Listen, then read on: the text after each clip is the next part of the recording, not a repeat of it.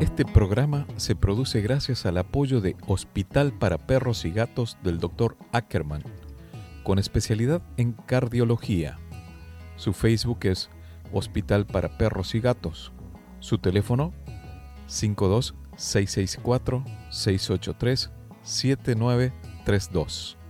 Taquería y restaurante Hipódromo.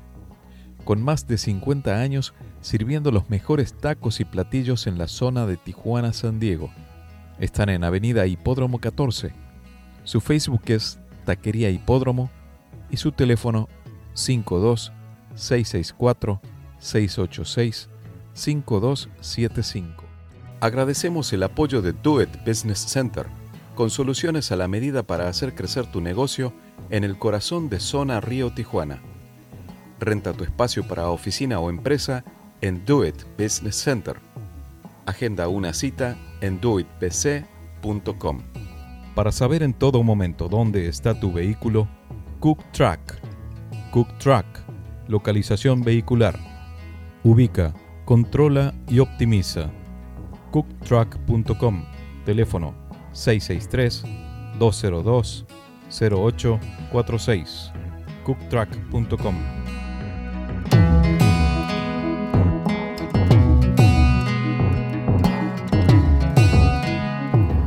En la vida vamos cruzando personas de todo tipo. Sin embargo, hay que estar atentos porque siempre aparecen las que cambian vidas. Por mi parte, soy un agradecido ya que son muchos los que han llegado a aportar sus enseñanzas en este camino de aprendizaje en el que me encuentro. Sin lugar a dudas, una de esas personas es el director, productor de cine, empresario, emprendedor, un chingón, como dicen en México, un capo, como dicen mis amigos por Mendoza. Él es Carlos Moret. Mis comentarios están lejos de ser una adulación, pero sí un reconocimiento que merece desde mi humilde punto de vista, mi admiración por sus valores y la visión realista, esto último subrayado, para ir tras sus sueños. Antes de escribir esto, casual o causalmente googleé su nombre para ver algunos datos. Ahí me apareció una foto de Carlos junto a Arnold Schwarzenegger. Y no pude evitar preguntarme cómo fue su momento flow. Ese donde en el interior explota una estrella supernova para ir por su futuro, ir tras el mundo del cine, verlo y sentirse identificado cuando vio Terminator, y avanzar hasta conseguir lo que buscaba. Tal vez no conozca su historia, pero en ese momento todo su contexto no era el más apropiado para un pibe que quería llegar a Hollywood. Vivía en un barrio de los más duros de Ciudad de México, en el área de Tepito. Algo así como la zona del Bajo Flores, ahí por la zona de la Villa 31 en Buenos Aires. Mientras crecía, la mira de su objetivo se le había tatuado en el alma. Nada lo apartaría del lugar al que quería llegar. Ya nada lograba distraer ese objetivo. Le tocó dormir en la calle, comer de un contenedor de basura en varias oportunidades, entre tantas situaciones vividas. Hasta el día que sentado en un exclusivo y costoso restaurante de Qatar, en una especie de flash, visualizó el camino recorrido. Siguió adelante mirando el cielo de sus sueños, con los pies puestos en la tierra y las raíces de su origen. Quédate conmigo, vamos a escuchar la charla con Carlos Moret desde Ciudad de México.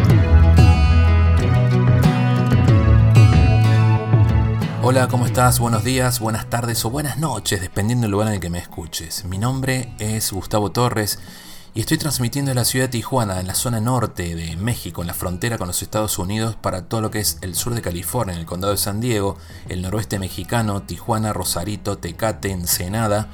También en Buenos Aires salimos por FM 92.5, signos para la zona norte metropolitana de mi querido Buenos Aires y también en La Pampa, los lunes en la noche, por FM La Voz 96.5 entre Enel y General Pico. Mis redes sociales me puedes encontrar como Gustavo Torres Podcast y ahí mismo, en las plataformas de podcast, están todos los capítulos que vamos poniendo al aire semana con semana. Quédate con nosotros y le doy la bienvenida a Carlos Moret.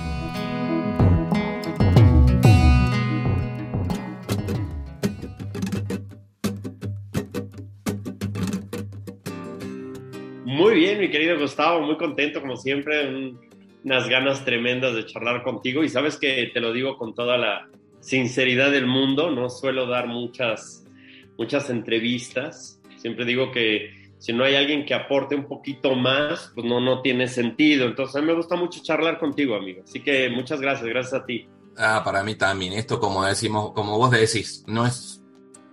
Y lo voy a aclarar, no es una adulación, pero a mí me honra tenerte. Estoy en un lanzamiento aquí local en la zona de la frontera con el podcast, que como veías es Gustavo Torres Podcast, más allá de lo de la radio.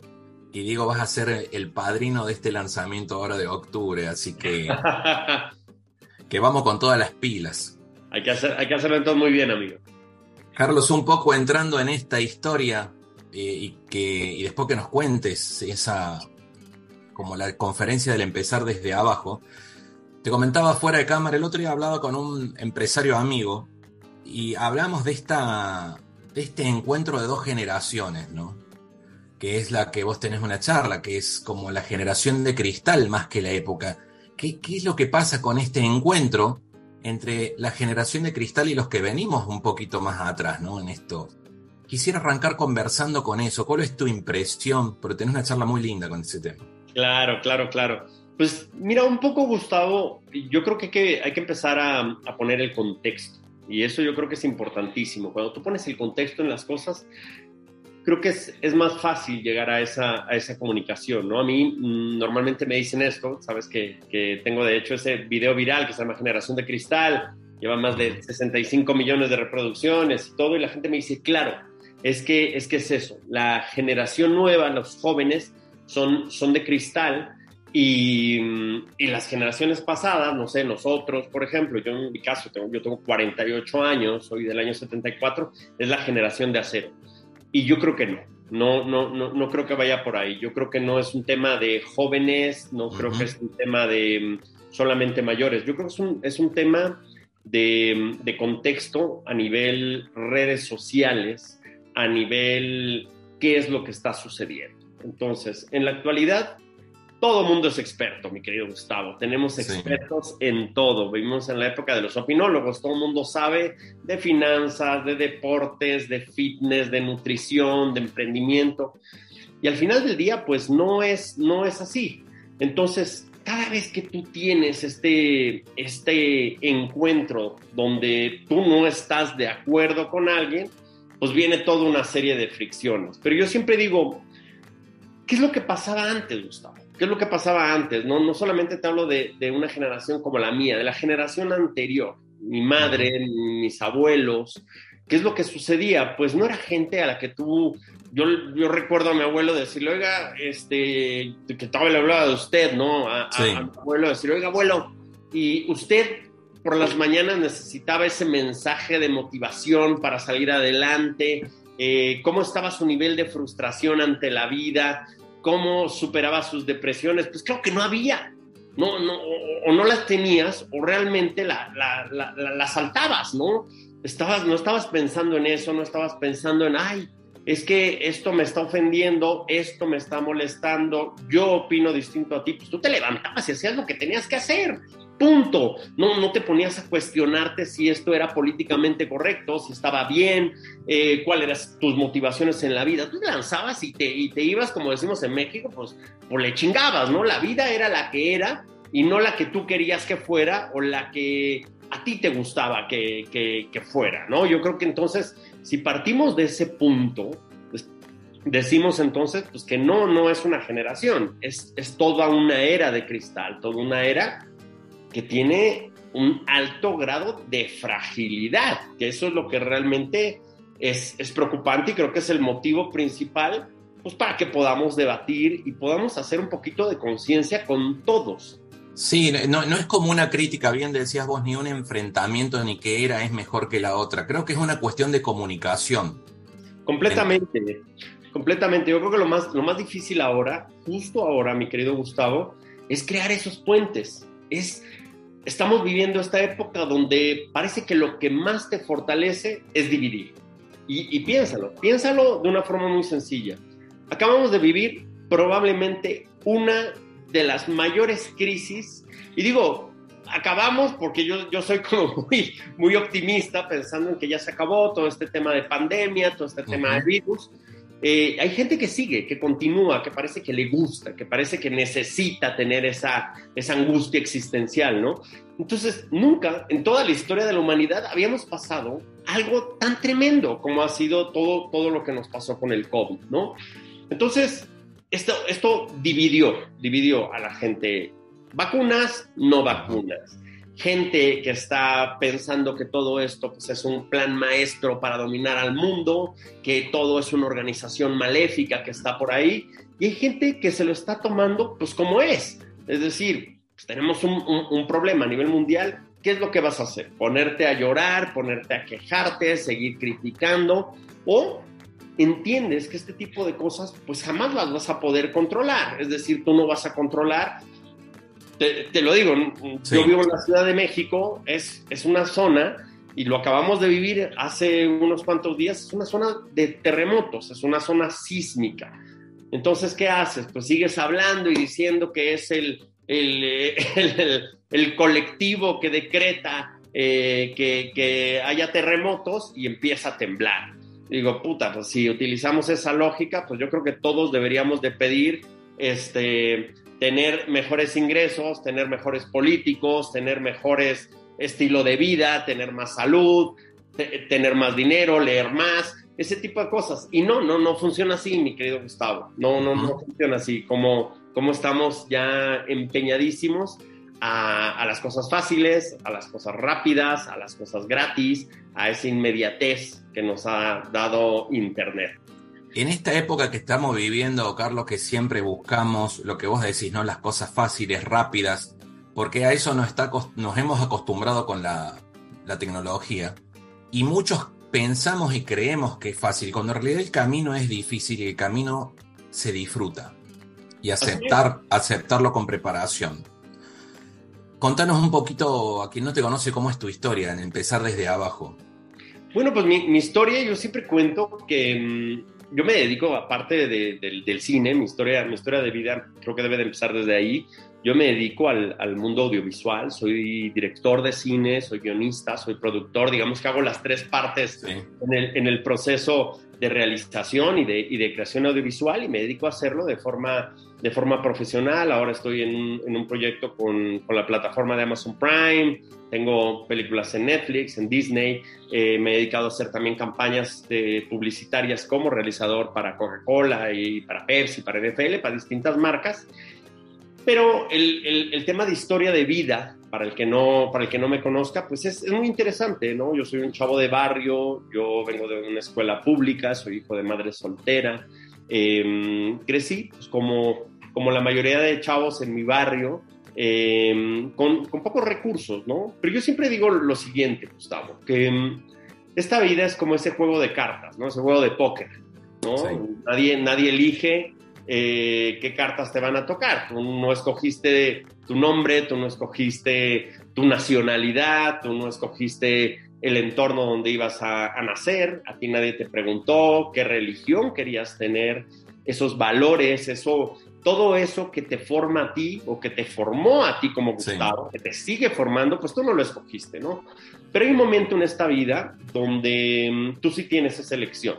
Tú empiezas a elegir y entonces yo siempre digo que tú tienes dos vidas. La vida que te tocó, que esa no la escogimos nadie, y la vida que tú quieres tener. Entonces la vida que tú quieres tener, pues evidentemente cada uno sabe qué vida quiere tener. Para mí, mi, mi, historia de vida pues, es una historia muy linda Empieza eh, en el año 74, cuando nazco en la Ciudad de México, y pues crezco en ese entorno, ¿no? De, de, niños de barrio, en entorno complicado, entorno duro. Yo soy de La Guerrero, que es el barrio que está al lado de lo que es probablemente el barrio más conocido de México, no, no para bien, que es el barrio de Tepito, que es el, el, el barrio peligroso de México. Y, y, crezco con esta, con esta idea, con este sueño, vamos a decirlo así, de hacer cine de, hacer algo tan complejo.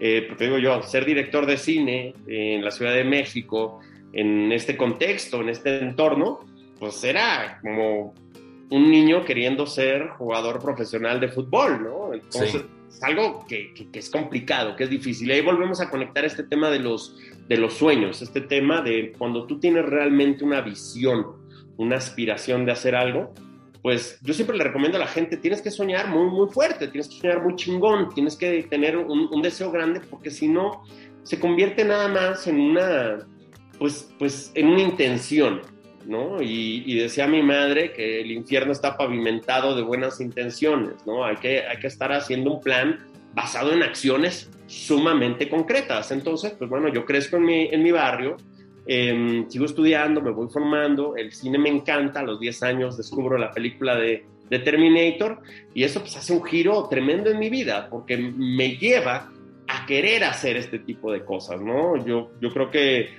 no sé si hubiera sido otra película, no sé si hubiera sido otra cosa, si en aquel entonces, año 84, yo hubiera ido, no sé, a ver una obra de teatro o ir a ver un partido de fútbol, pero fue en ese momento haber entrado por primera vez a un cine y descubrir que eso era mi, mi, mi ikigai, ¿no? Ese era mi propósito de vida, eso era lo que yo quería hacer y, y, se convierte en ese gran deseo, ese gran propósito de, de, mm, de lanzarme a hacer cine, pero obvio, pues ser un, chavo de barrio que no tenía papá, que no tenía recursos, pues este sueño se torna, se torna complicado. Yo siempre cuento que, que, esta vida es un poco como, como, como, las hormigas, ¿no?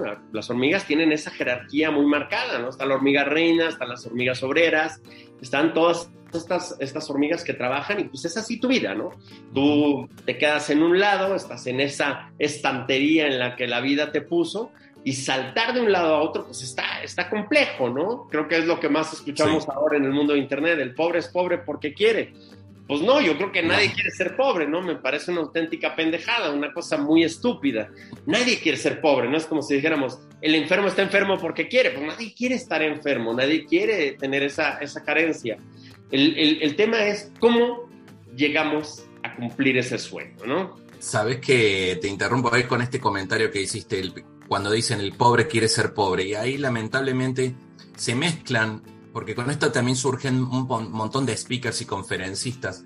Y sin el ánimo de comparar, pero por ahí no se usa bien lo que es la psicología positiva, de no aceptar la realidad. Acá hay un camino a recorrer. Así es, así es. Y ese, y ese también es, es, un, es un arma de doble filo, ¿no? Porque realmente el, esto, esto de los motivadores, que a mí me encanta la palabra, porque es, claro, un, motivador es un, es un motor al final del día, ¿no? Los, los, los, motores del ser humano son, son todos muy básicos. Todos los seres humanos, desde los argentinos, los coreanos, los chinos, en todas las culturas, tenemos los cuatro motores básicos de esta vida. Dinero, prestigio, reconocimiento poder o placer. Es, haces algo por gusto, porque quieres, eso es lo que te motiva. Pero yo voy más allá. Yo digo, en esta vida, pues si tú estás necesitando esos motores, te levantas pues porque tienes que ganar dinero, te levantas pues porque te van a poner un, un, reconocimiento, no vas a ganar nada. Este, lo, lo veo con, con, todos estos influencers, ¿no? Que están ahí el, en la foto y salva las ballenas y tienes que recoger basura y este rollo ecológico y dices, claro, ¿qué pasaría si no hicieras esa foto, si no hicieras ese video, si fuera algo que tú estás haciendo, pues porque lo quieres hacer y no, lo haces por el video, lo haces por el reconocimiento, lo haces porque se note que lo estás haciendo, ¿no?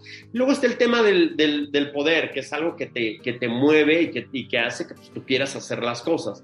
Y el poder no necesariamente necesita ser Tony Montana o ser el, el, el, político de turno o el empresario que pueda mover los hilos. No, el poder a veces es algo tan sencillo como esta persona que está fuera de un aeropuerto y que te dice, pues usted no pasa si no trae un cubrebocas o si no trae un cubrebocas quirúrgico o si no trae un cubrebocas de determinada marca o determinado modelo. Eso es el poder, ¿no? Este señor que dice, pues tú entras y tú no, ¿no? Como en las discotecas, como, como en, los, boliches, de, ah, tú pasas, tú no, ¿no? Y, y, luego está el placer, hacer las cosas porque tú quieres, por gusto, porque te nace, porque no vas a ganar nada, nadie te va a reconocer nada, nadie te va a dar cierto poder, sin embargo, quieres hacer las cosas, ¿no? Entonces, sí, esta, esta, esta era, esta era de, la hiperconexión, donde tú puedes estar al lado de un premio Nobel o de un deportista de alto rendimiento y pues cualquiera puede poner un comentario, ¿no? Y eres un pendejo, esto no es cierto, jajaja, poner cualquier chiste, cualquier tontería, desde una cuenta anónima, desde una cuenta que no tiene este, pues esa vulnerabilidad, ¿no? Porque al final del día es eso, es eso, Gustavo.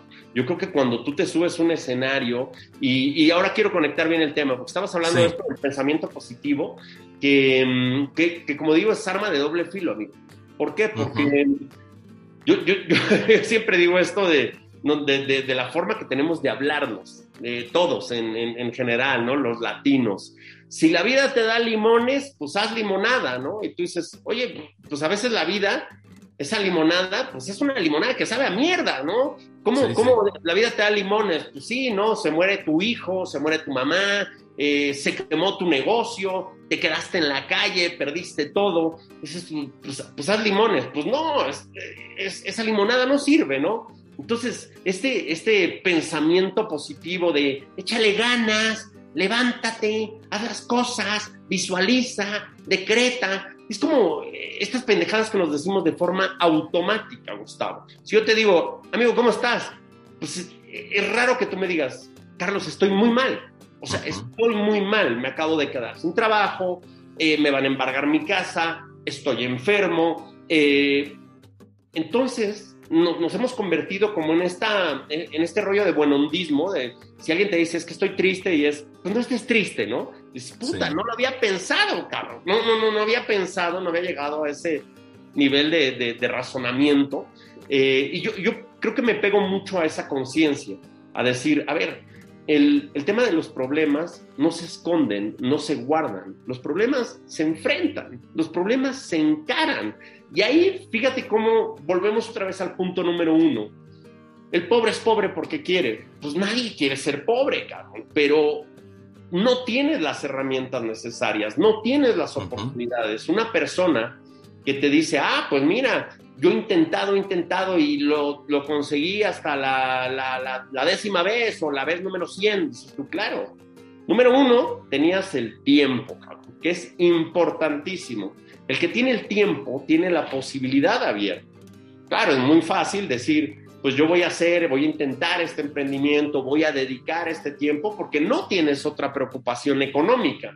Tienes el tiempo para hacerlo. Segundo, hablo mucho del contexto, tienes un contexto donde todos tus amigos, tus conocidos, tus contactos te van a ayudar a realizar tu proyecto. Tienes un grupo de personas, tienes una red donde te van a apoyar, donde te van a ayudar.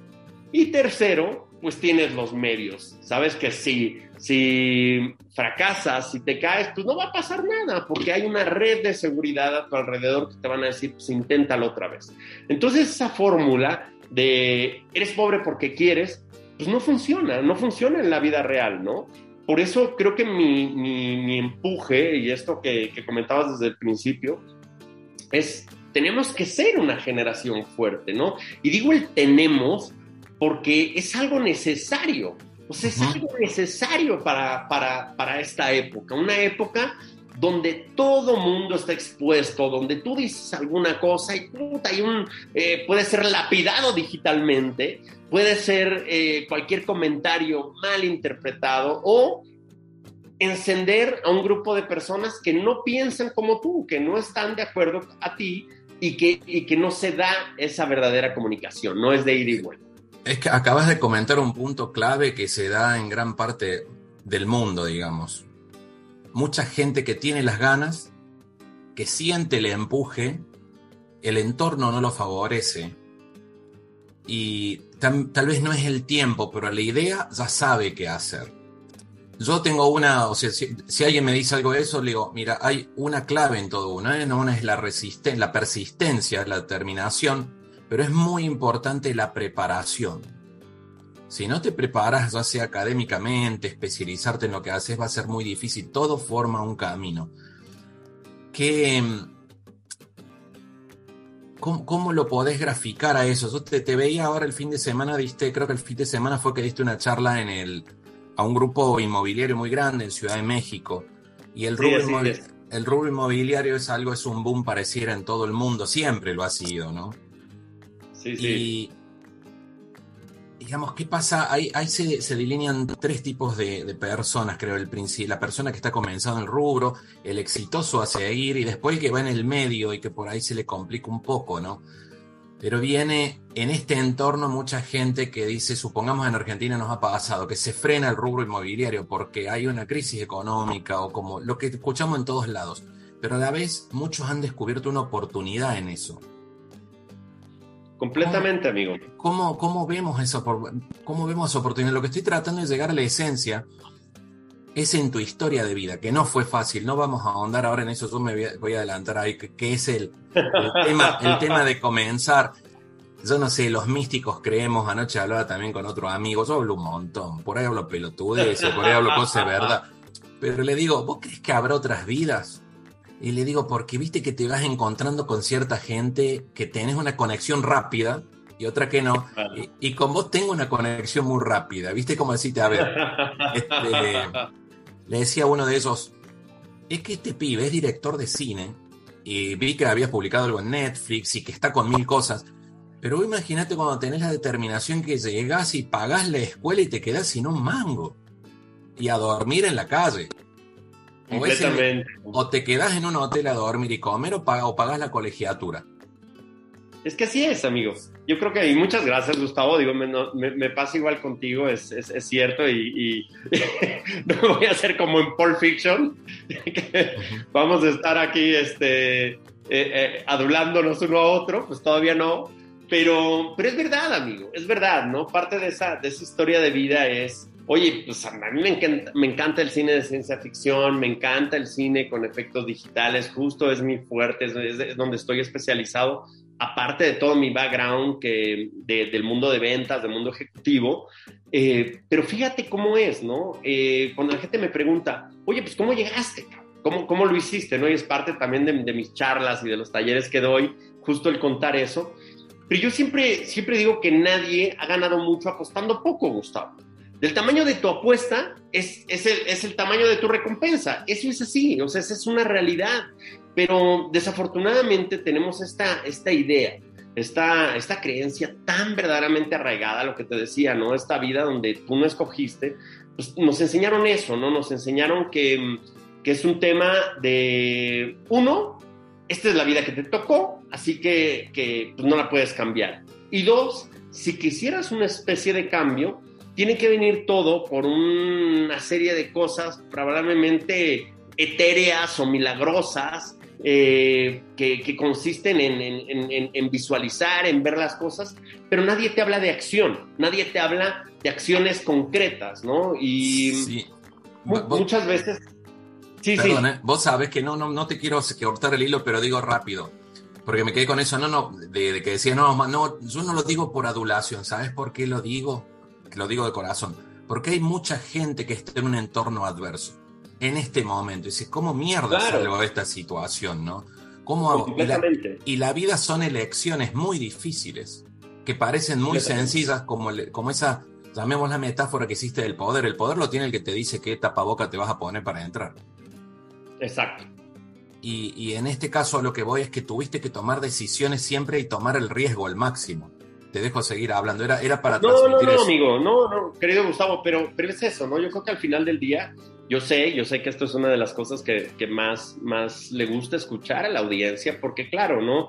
El que digas, tienes un invitado y, y, qué padre, y esta vida en Hollywood, y esta vida de, de, de, de artista, y con este glamour, ¿no? Y, y, los escenarios, porque también es verdad, esto a, raíz de las conferencias, que pues cada vez estamos llenando escenarios más grandes, este, sobre todo en, Estados Unidos, ahora que mencionabas esto de, de Income Em, pues para mí es un gusto, ¿no? Poder estar compartiendo, poder estar ayudando a la gente, pero es verdad, el punto clave es, dicen los americanos, how so far you willing to go? ¿Hasta dónde estás dispuesto a llegar, no? Hay, un, hay una frase que me gusta mucho de los Marines, de, de los Marines en Estados Unidos, que dicen, todo el mundo quiere ir al cielo, pero nadie está dispuesto a morir. Entonces es verdad, si yo quiero hacer ese camino, si yo quiero hacer ese trayecto, pues para ese trayecto no hay atajos, no existe una fórmula mágica. Es más, Gustavo, lo que me funcionó a mí no necesariamente le tiene que funcionar a los demás. yo digo que es este salto de fe, como en esta película de Batman, que sabes que soy muy, muy fan de, de, la trilogía de Chris Nolan. Pues hay, hay, la película, la, la, tercera, la que cierra la trilogía, que es esta película donde, donde Batman se enfrenta a Bane.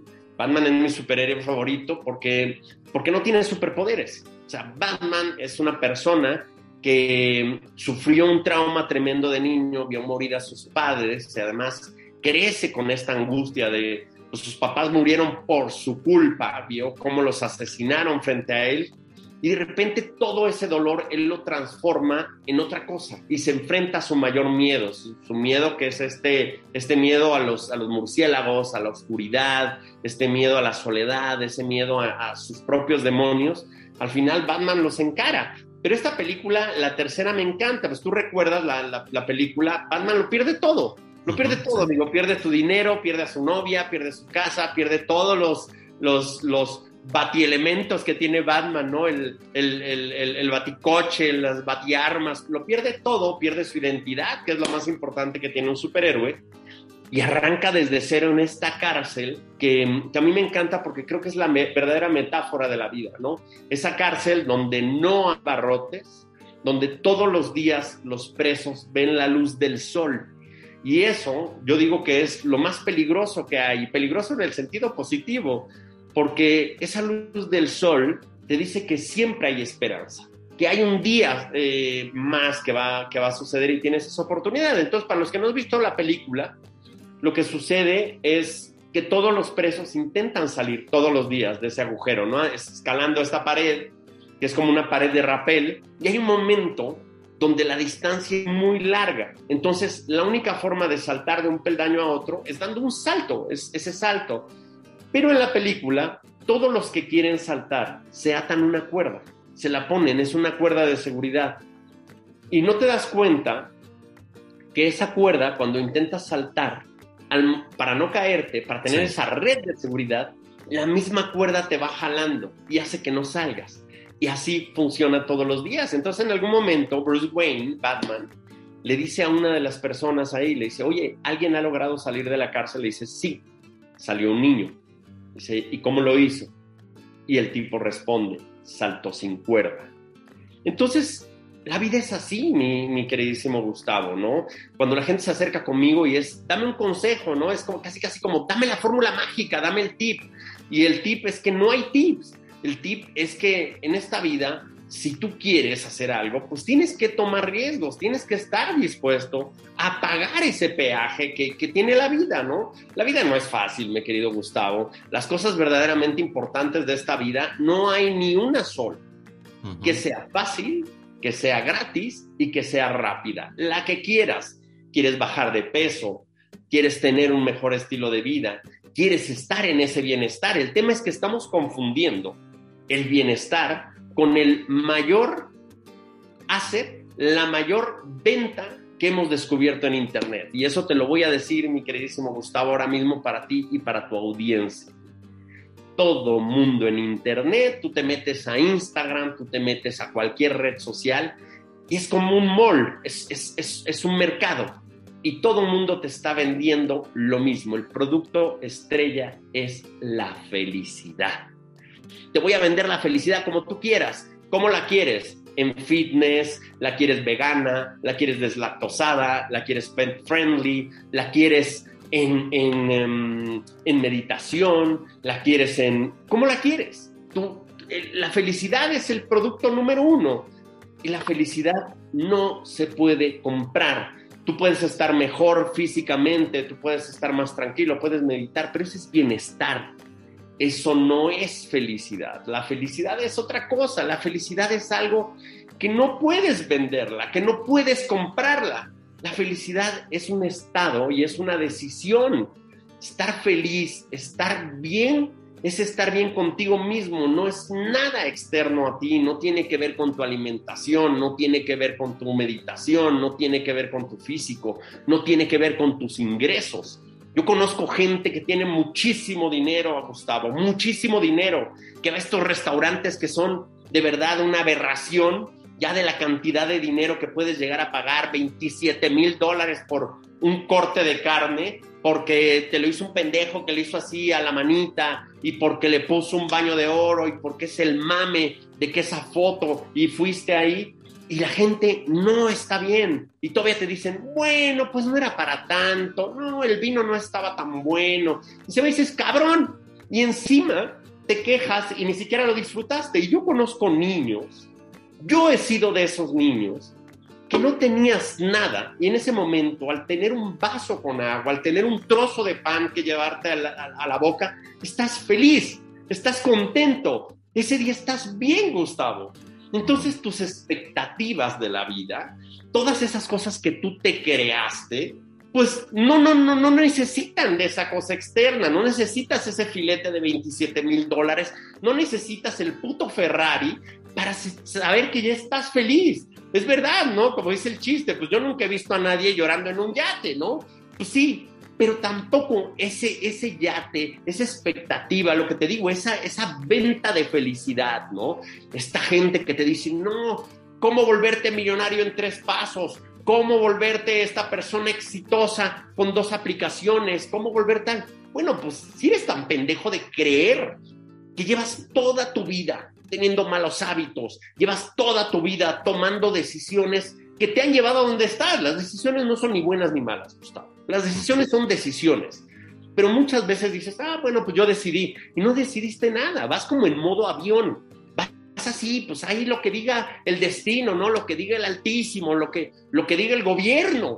Puta madre, ¿cómo vas a estar así por la vida, Gustavo? ¿Cómo vas a ir así por la vida y esperando que tu, vida se resuelva y ese sueño que dices tener, ese, ese, esa búsqueda de la felicidad que tanto te han vendido y que tanto te han machacado y te han metido en la cabeza, busca ser feliz, busca ser feliz.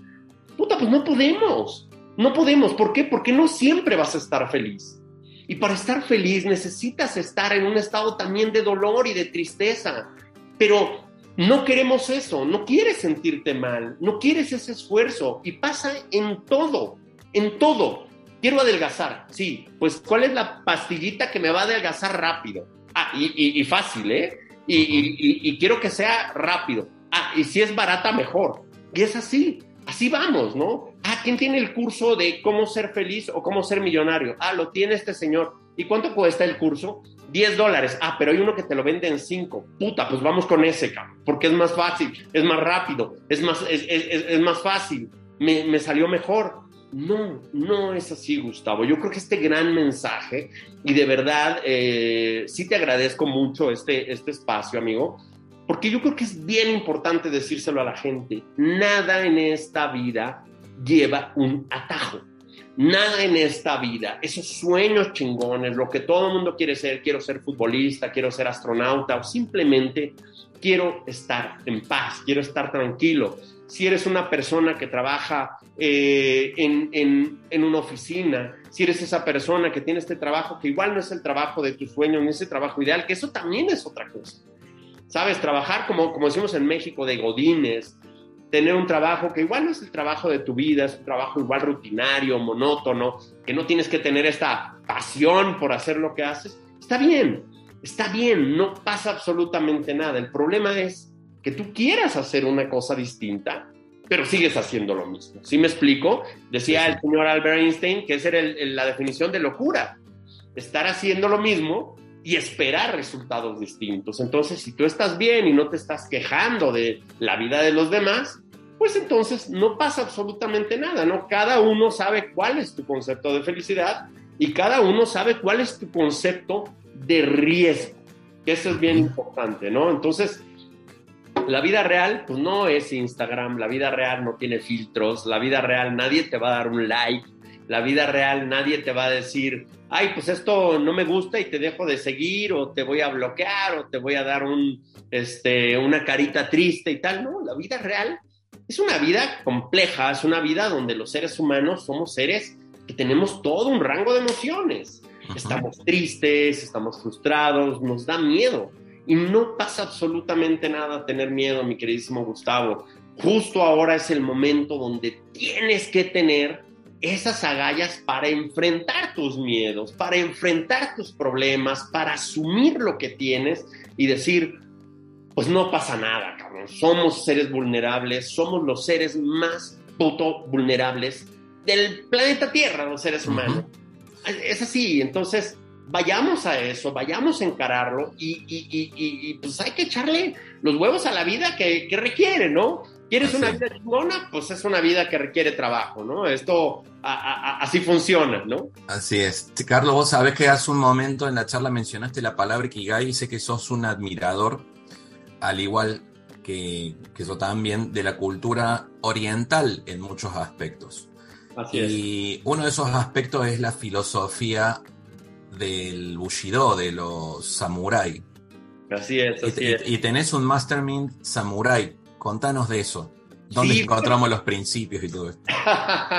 sí, fíjate que, qué bonito, me encanta. Este es de los temas que, a mí me gustan mucho. Mira, yo durante mm, parte de mi, de mi vida, porque sí, esta parte del, de que, quiero, quiero terminarlo, porque no, no terminamos esa idea.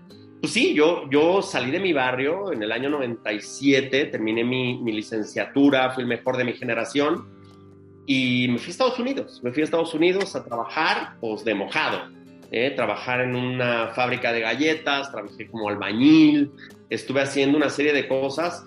Eh, trabajé en un club de golf, limpiando baños, metiendo la mano en una taza de baño, siendo el mejor alumno de mi generación, de quien más esperaba.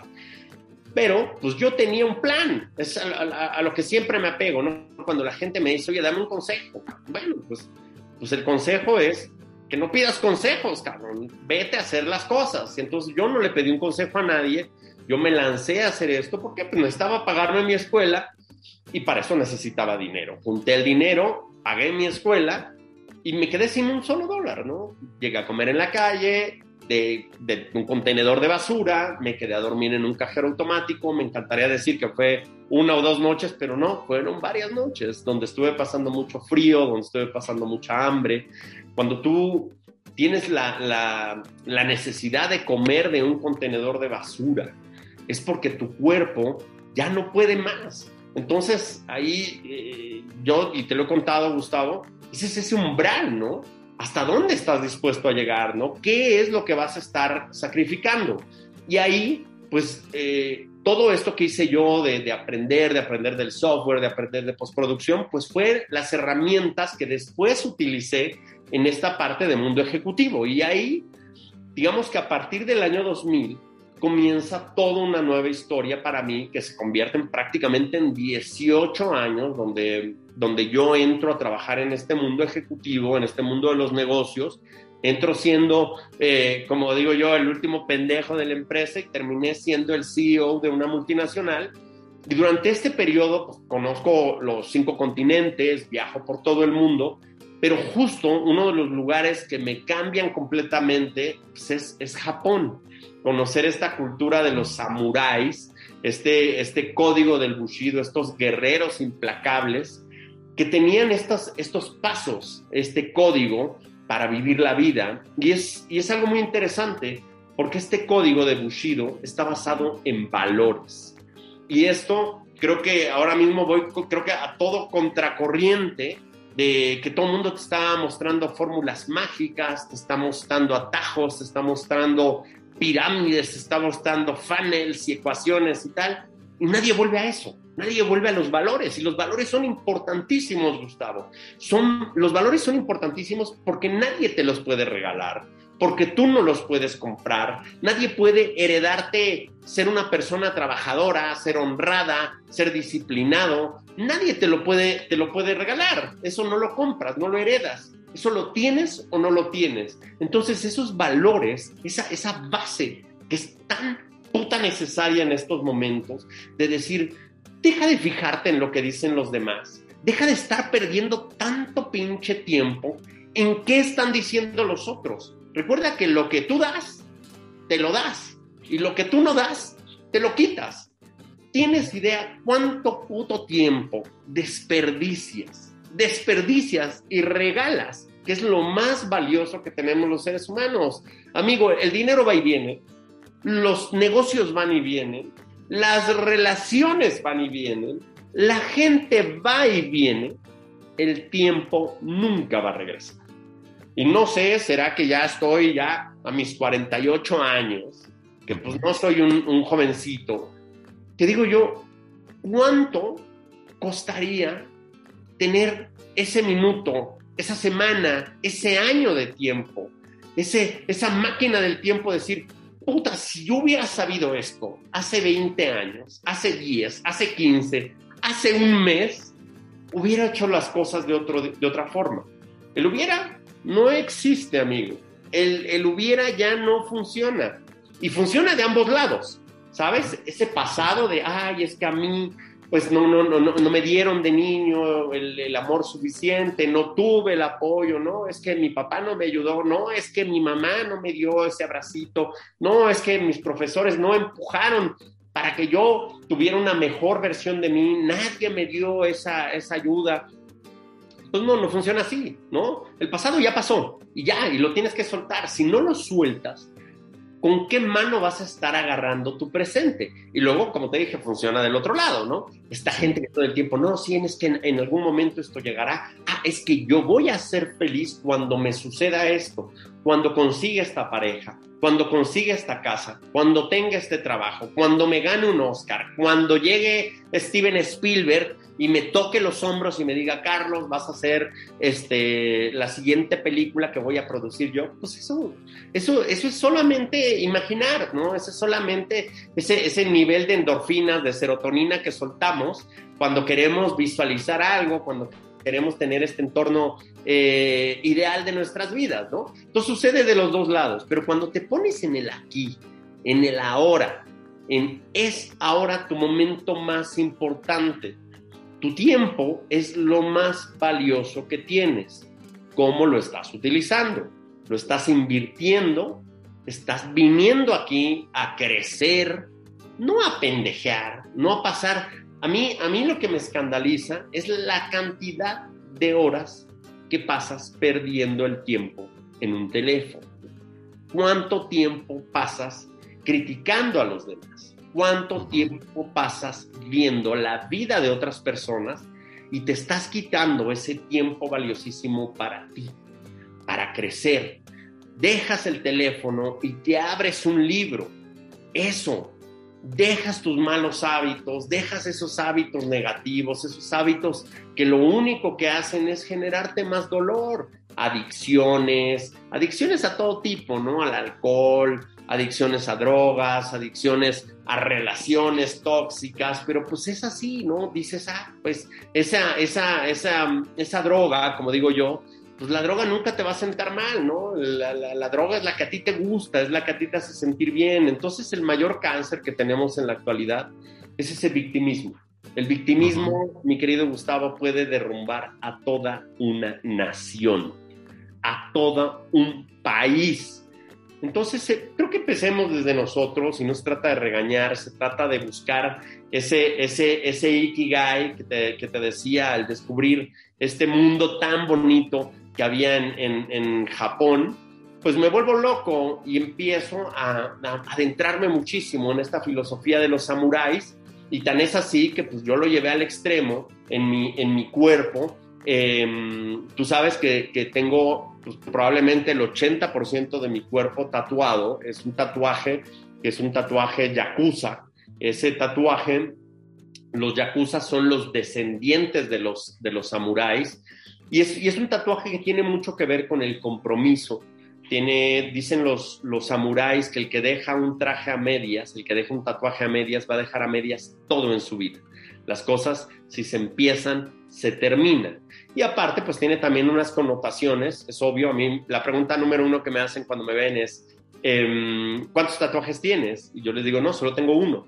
Y es, y es verdad, es un solo tatuaje que está pegado en todo mi cuerpo, eh, está literal en, en, desde las mangas, como si fuera un traje de, de surf, un neopreno de surf que llega a todas las piernas, lo único que no se tatúa son genitales, eh, la parte del, mm, del, esternón se deja libre y toda la parte de cuello, manos, rostro, obviamente, no, no se tatúa.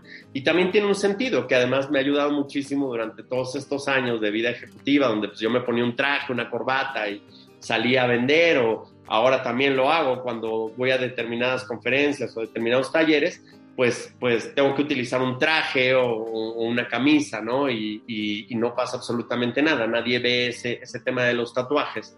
Entonces, ¿qué es lo que hacían los samuráis? Pues los samuráis, que eran estos guerreros que, eran implacables, tenían este código, y este código está basado en, en siete puntos bien importantes, ¿no? Que tienen que ver con la valentía, con el honor, tienen que ver con la lealtad, tienen que ver con el trabajo y tienen que ver con todo esto que realmente nos hace muchísima falta. Entonces yo lo llevé a ese extremo, yo lo llevé a, justo a descubrir lo que era mi Ikigai. Y ahí, este, si quieres, entramos en Ikigai o si quieres, seguimos hablando de, de, otra cosa. Usted dígame, mi queridísimo Gustavo. No, que, que te estaba escuchando y, en realidad es muy apasionante el, Ikigai en esta búsqueda del sentido de la vida, uno de los principios que manejan, porque hablaba con un, invitado en astrología. Le decía, ¿cómo puede ser que no me comparo, pero un Japón, una zona Okinawa en donde vivieron eh, el tema de unas bombas atómicas hace 70 años y cómo se reconstruyen y por qué en Latinoamérica no podemos? Y salió el tema del victimismo, que a veces está el victimismo en la sociedad, ¿no? Que nos frena un poquito. Y el, hablando con una persona ahí de Okinawa, dice, el, concepto de este pueblito que se llama, es una zona azul en donde hay mayor longevidad y una calidad de vida muy buena, es estar pensando como, como sociedad en hacer el bien al otro, en estar activo permanentemente, en estar preparándose en, todos estos conceptos que los empezamos a valorar más una vez que empezamos a avanzar en la vida y empezamos a ver que la vida es vulnerable, que no somos invencibles, que tenemos que disfrutarla, que cada minuto vale. Entonces, eh, te escuchaba atentamente recién porque mm, es, es, algo que todo el mundo debemos que, siempre tenemos que, como decimos en el fútbol, pisar la pelota y bajar un cambio y mirar para dónde queremos ir, ¿no? Así es. Nos quedan unos minutos, Carlos. En el caso de las, de las empresas, decís que tenés una, gran experiencia corporativa en ventas, ¿no? Y tenés una conferencia que se llama Vendes o te chingas. Cuando. Y, volvemos, y todo el punto, todo punto se une uno con otro, y me vuelvo al principio de la charla. Bueno, pero no me digas así, decime bonito. pero. Sí, pero, pero es una realidad, amigo. O sea, me dice, ¿cómo se va a llamar tu conferencia de ventas? Le digo, pues vende eso te chingas. ¿Por qué? Porque todos estamos vendiendo al final del día, ¿no? Mira, yo me dedico a, un tema completamente creativo, ¿no? Es, mi, mi, vocación es, es, el cine. Tú dices, bueno, pues eh, es todo creativo, no necesitas saber vender. Claro que necesitas saber vender, amigo. Imagínate, si es complicado vender un coche, vender un inmueble, vender un teléfono. Imagínate la complejidad de vender una idea, de vender un concepto. Tienes que ser un súper vendedor para vender esa idea, ¿no? Para vender ese concepto. Y todo el tiempo estamos vendiendo. Y, vender, desafortunadamente, como te digo, estas cosas que venimos arrastrando del lenguaje, pues, pues si tú hablas de ventas, siempre tiene una connotación bien negativa. Fíjate, ¿cómo, decimos la diferencia entre esto me lo vendieron o esto lo compré? Cuando tú dices, no, pues me lo vendieron. Y, siempre es como, me, me, lo vendió muy bien, me lo vendió muy bonito, hasta en las relaciones, ¿no? Oye, conocí a esta persona. Sí, pues al principio como que todo me lo vendió muy bien y luego ya vi que era. Entonces siempre tenemos ese halo negativo de vender es algo malo, de que un vendedor es alguien que engaña, de que un vendedor es alguien que está ahí para manipular, que es alguien que está ahí y no, el vendedor está para servir. Y eso, una vez, como dices tú, conectando todo este tema del Bushido, conectando todo este tema del Ikigai, justo el mejor vendedor del mundo es el que está para servir, el que está para ayudar, las ventas es una profesión hermosa, es la profesión más hermosa y mejor pagada del mundo. Y cuando tú tienes estas habilidades para vender, automáticamente adquieres las habilidades para comunicar. Es así, tú estás vendiendo ideas hasta en tu familia, tú le vendes ideas a tus hijos, tú le tienes que vender a, tu esposa o a tu esposo una idea de lo que quieres hacer, a tus compañeros de trabajo, a tus amigos. Tú les vendes cuál es el plan. Todo el tiempo estamos vendiendo, todo el tiempo estamos haciendo. Y si tú dices, no, es que a mí me caga vender, no, es que a mí no me gusta vender, pues te chingas. O sea, si tú tienes esa mentalidad, si tienes esa actitud, o como digo yo, tienes esa creencia, que nosotros vivimos en la época de las creencias, no, es que yo creo, no, es que yo creo que eh, el gobierno, no, es que yo creo que las vacunas, no, es que yo creo que los pitufos, es que yo creo que el chupacabras. Pues sí, pero hay una diferencia entre creer y saber. La gente que sabe no necesita creer. Hay un proverbio hablando de esta de esta filosofía oriental, hay un proverbio chino que a mí me encanta, que dice, si alguien me lo cuenta, lo dudaré. Si yo lo veo, me voy a creer la mitad. Pero si yo lo hago, lo sé. Entonces, creo que esta invitación a la gente es a saber más y a creer menos. ¿Sabes? Cuando tú sabes las cosas, así sea una sola, tienes esa seguridad de, qué es lo que quieres hacer, de qué es lo que quieres decir. Por eso para mí es bien importante. Yo no soy un erudito del, del mundo, ni soy un gurú, ni soy un iluminado, ni soy un experto. Soy una persona que sé lo que estoy haciendo, que sé de dónde vengo y que sé a dónde voy. Y si alguien me lo pregunta, pues claro que le voy a compartir mi experiencia de vida en el mundo de las ventas, en el mundo del cine, en el mundo de, las cosas complicadas, ¿no? En el mundo de las, de las cosas que, que, yo conozco y que puedo hablar. No, no que estoy opinando, no, que sé. Puedo estar equivocado en muchas cosas, pues seguramente, ¿no? Como todos, pero al menos tengo esa apertura para escuchar a los demás, para tener esos puntos de vista distintos y para saber que sí puede salir de esa zona a la, que todo el mundo te dice, no, es que él está así porque está en su zona de confort. Puta, todo el mundo te lo dice, ¿no? La zona de confort.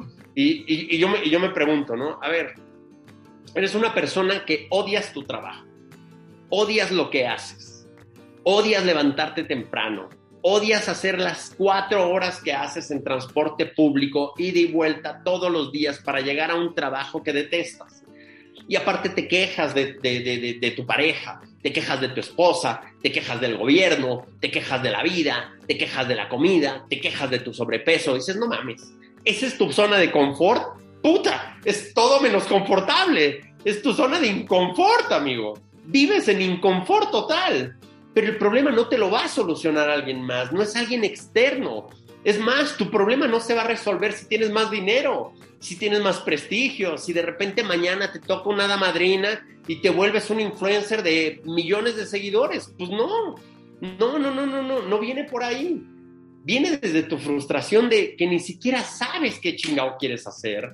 Y ahí es donde viene, viene esta parte donde creo que es bien importante que exista alguien que te diga, claro que puedes hacer Claro que puedes hacerlo, claro que existen métodos, claro que existen un montón de herramientas, pero el mensaje principal es, si quieres ese cambio de vida, si quieres ese cambio de universo, ese cambio de mentalidad, pues debes de dejar todas esas pendejadas, como dice, como le dijo Yoda a Luke Skywalker, es, pues debes de desaprender lo que aprendiste a mí. Y tienes que estar dispuesto, y tienes que estar dispuesto a pagar ese precio. Y ese precio pues no va a ser un precio, un precio barato, ¿no? No existen esos atajos, no existe ese, ese, ese plan de pagar a pagos en la vida. La vida real, pues tú pagas de frente, tú pagas al contado y le apuestas fuerte. Y si no sale, pues tienes que asumir que le apostaste a la vida, que te apostaste a ti, que le invertiste a ti. Y entonces, si no sale bien, pues dejas de estar señalando y culpando. No, la culpa la tuvo este pendejo que me dijo esto. No, la culpa la tuvo tal. Pues aquí no hay culpables, amigo. Aquí hay responsables. Tú eres responsable de tu vida. Tú eres el director de la película y tú eres el guionista y tú eres el productor. Tú pagas la película. Pero si quieres ser un extra que sale al fondo, que nada más entra a cuadro y que alguien le dice, a ver, tú pasas por ahí y, señor, ¿cree que vaya a tener una línea así? En toda la puta película de tu vida solo vas a decir, la cena está servida. Ya está. Entonces no te quejes, cabrón, no te quejes porque tienes el papel en la película que tú elegiste tener. Quieres ser un pinche secundario, quieres ser el, el eh, árbol 16 que está ahí al fondo y ni se mueve, pues está bien. Pero quieres ser el protagonista, quieres ser el director, quieres ser el guionista, ese guion hay que escribirlo. Ese guion tiene que ser un guion chingón, un guion que emociona a los demás. Esa película de tu vida, Gustavo, ese chingón que llegó, no, no es a veces el que llegó primero o el que llegó más fuerte. El verdadero chingón es el que llegó y le dice a los demás que sí pueden hacerlo y no viene desde ese positivismo tóxico o de este pensamiento positivo de, ay, las cosas van a mejorar, porque a veces las pinches cosas no mejoran, cabrón. No, no es así. Es, sí, hay un nuevo día. Por supuesto que hay un nuevo día. Por supuesto que todos tenemos esa pinche oportunidad. El hoyo de Batman es el hoyo de Batman. Sí, sale el sol. Sí, todos lo intentamos. Sí, todos lo, lo, hacemos. Sí, todos le echamos ganas.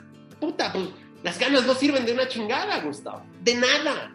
¿Cuánto cuesta el kilo de ganas? ¿Tú le pusiste más ganas a la vida que yo? O sea, nuestro medidor de ganas, pues yo le puse tres puntitos más de ganas, tú le pusiste uno, pues ahí está, el, ganómetro, tú no le pusiste más, Gustavo, por eso tú no has adelgazado, yo sí, mi ganómetro está tal, pues es una mamada, no es así, es del tamaño de tu cuerda, de esa cuerda que tú tienes atada, que tú solito te la pusiste, nadie te dijo, ponte tu pinche cuerdita, no, tú sabes tu cuerda, Tú sabes tus problemas. Todos tenemos problemas, Gustavo. Todo mundo tiene problemas. Del tamaño de tu problema, si tu problema es enorme, hay gente que se, se ahoga en un pinche vaso de agua. Si esta vida fuera un maratón, Gustavo, la gente se cansa en los primeros kilómetros. Una puta piedrecita ya sales como el chavo del 8, así. pues no, esta vida es, es una vida de obstáculos. Es una vida cabrona. Pues si quieres tener una vida emocionante, si quieres tener esa vida donde estás poniendo la, la, vara muy alta, donde has subido tus estándares en la vida, donde quieres tener una vida más cabrona, pues esa vida no va a ser gratis. Esa vida no va a ser fácil, esa vida va a requerir esfuerzo, esa vida va a requerir, va, a requerir pues que tú pongas un cierto esfuerzo y sucede en todo, ¿no? no solamente en el mundo empresarial o en el mundo, en tu propio mundo emocional tú le pides a tu pareja y tú le pides a tu persona que te entienda, que sea de determinada forma, pero tú no estás dispuesto a hacer nada. Tú no estás dispuesto a dar, tú no estás dispuesto a ceder, tú no estás dispuesto a entender, tú no estás dispuesto a invertir, tú no estás dispuesto a poner. Entonces, ¿qué chingado esperas de la vida? Del cielo solamente cae la caca de paloma, Gustavo, y a veces ni, ni, ni, ni acierta. Y aunque yo me pusiera en la calle a ver que me caiga, pues a veces ni siquiera eso, ¿no?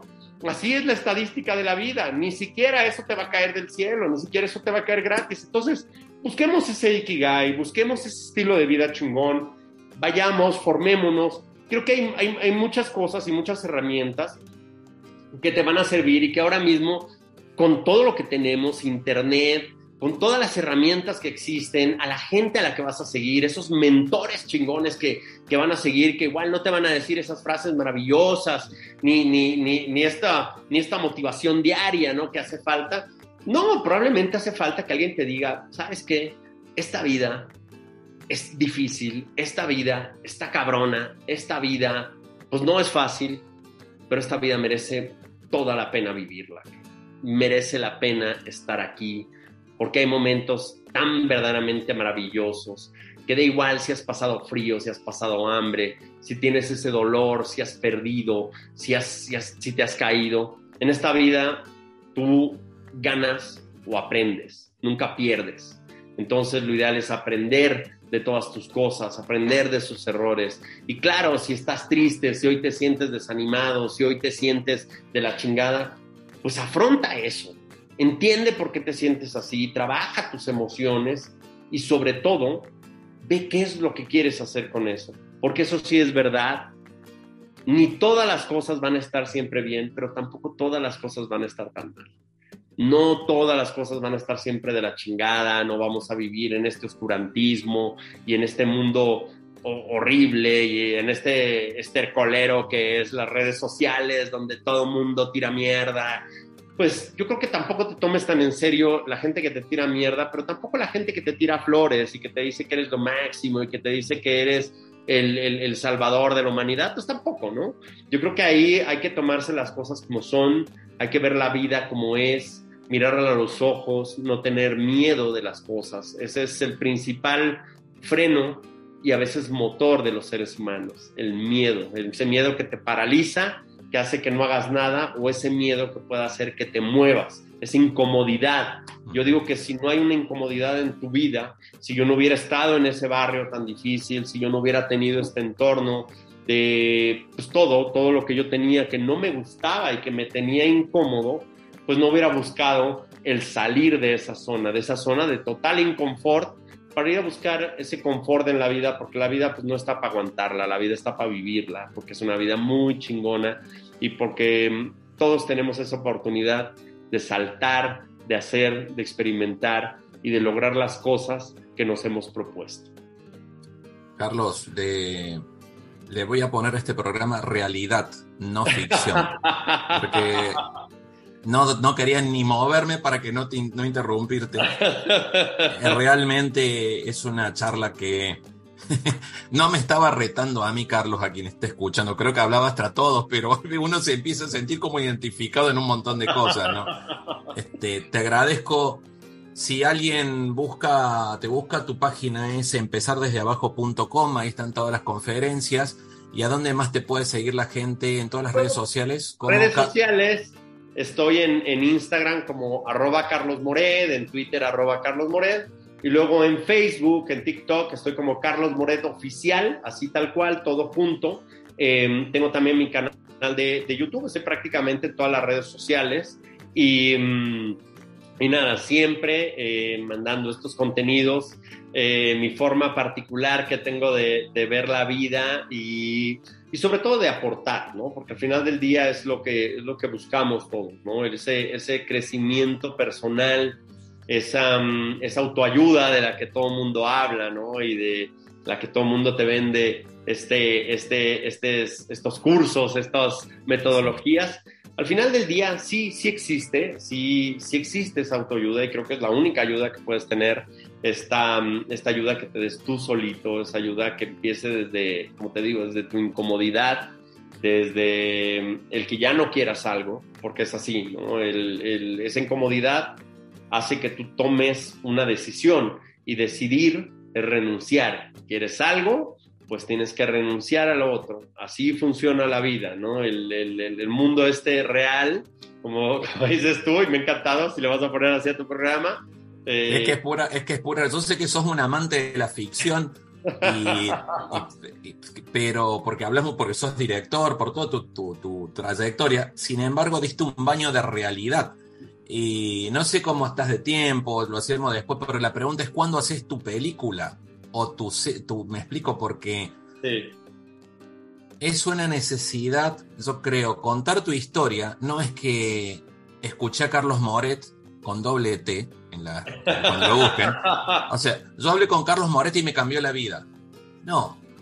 Escuchar a Carlos Moret o a quien sea tiene que ser el momento ese ese momento mágico en donde puff, explota algo dentro tuyo y te despierta, decir, tengo que hacer tal y cual cosa. Ya el camino depende de cada uno, ¿no? De Carlos Moret, de Gustavo Torre, de Juan Pérez, de quien sea, me explico. Entonces, Creo que la intención en todo esto, te identifico así, es devolverle un poquito a la vida de lo que te ha dado. Completamente, completamente. Y, despertar en ciertos momentos la gente, que es como decís vos, salir de esa zona de, de, no, estar, no estar tranquilo. sí, de, volver a asombrarte. Me encanta, me encanta la palabra asombro porque es salir de las sombras ¿sabes? Volver otra vez a, tener esta luz, a tener esta claridad. Y, la claridad no significa esa iluminación, esa buena onda. La claridad es la claridad, es simplemente tener luz y ver exactamente, pero a veces el exceso de luz es como el, exceso de oscuridad, ¿no? No te deja ver, no te deja ver las, cosas como son, ¿no? Y creo que hay que volver a eso, hay que volver a ver las cosas como son, no como nos gustaría que fueran. Y tampoco cerrar los ojos hacia esa realidad, ¿no? A tu contexto, a tu entorno, saber dónde estás. Yo creo que ahí, y por eso mi eslogan me encanta tanto, lo de empezar desde abajo, porque yo creo que es el único inicio realmente bueno y real que tenemos. Cuando empiezas desde abajo en lo que sea, en tus estudios, en tus relaciones, en tus negocios, en todo. Si no empiezas tú desde abajo, si estás buscando, ay, pues yo quiero tener este, este adelantado, ¿no? De los kilometrajes de la vida, ¿no? Ay, pues yo quiero que me adelante en el kilómetro 30, yo quiero que me adelante en el kilómetro 30, el 35, el 32, el 40, ¿no? Ya nada más tengo que recorrer dos kilómetros en la vida. Pues no, no, no, no, no es así. Si, si te tocó, pues, pues bien por ti, ¿no? Ahí sí entra la, la, la, famosísima suerte, porque es así, es estadística. La buena suerte y la mala suerte, pues no existe. Existe la estadística. A ti te tocó estar en un entorno privilegiado, crecer en una familia donde no tuviste ningún tipo de, de necesidades externas a ti, eh, educación, alimento, techo, seguridad, todas las cosas que pues, en, este mundo ideal, pues todos deberíamos tener, pero la realidad es que no la tenemos. Entonces, si no la tienes, tienes que ir a buscarla, si es lo que quieres, ¿no? ¿Quieres ser un, un buen marido? Pues es fácil, ¿no? Sea un buen marido.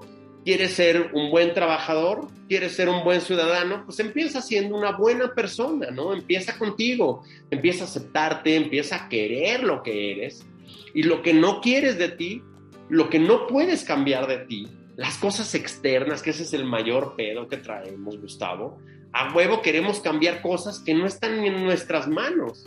Fíjate qué absurdo, qué, qué, qué, qué, tontería, ¿no? Estarte enojando por algo que ni siquiera puedes controlar. Tú puedes controlarte, tú puedes controlar tus pensamientos, puedes controlar tus acciones.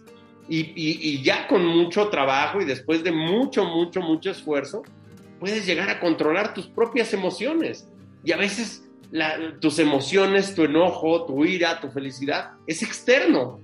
Alguien más lo tiene, alguien tiene esa llave para, para hacerte enojar o para ponerte contento.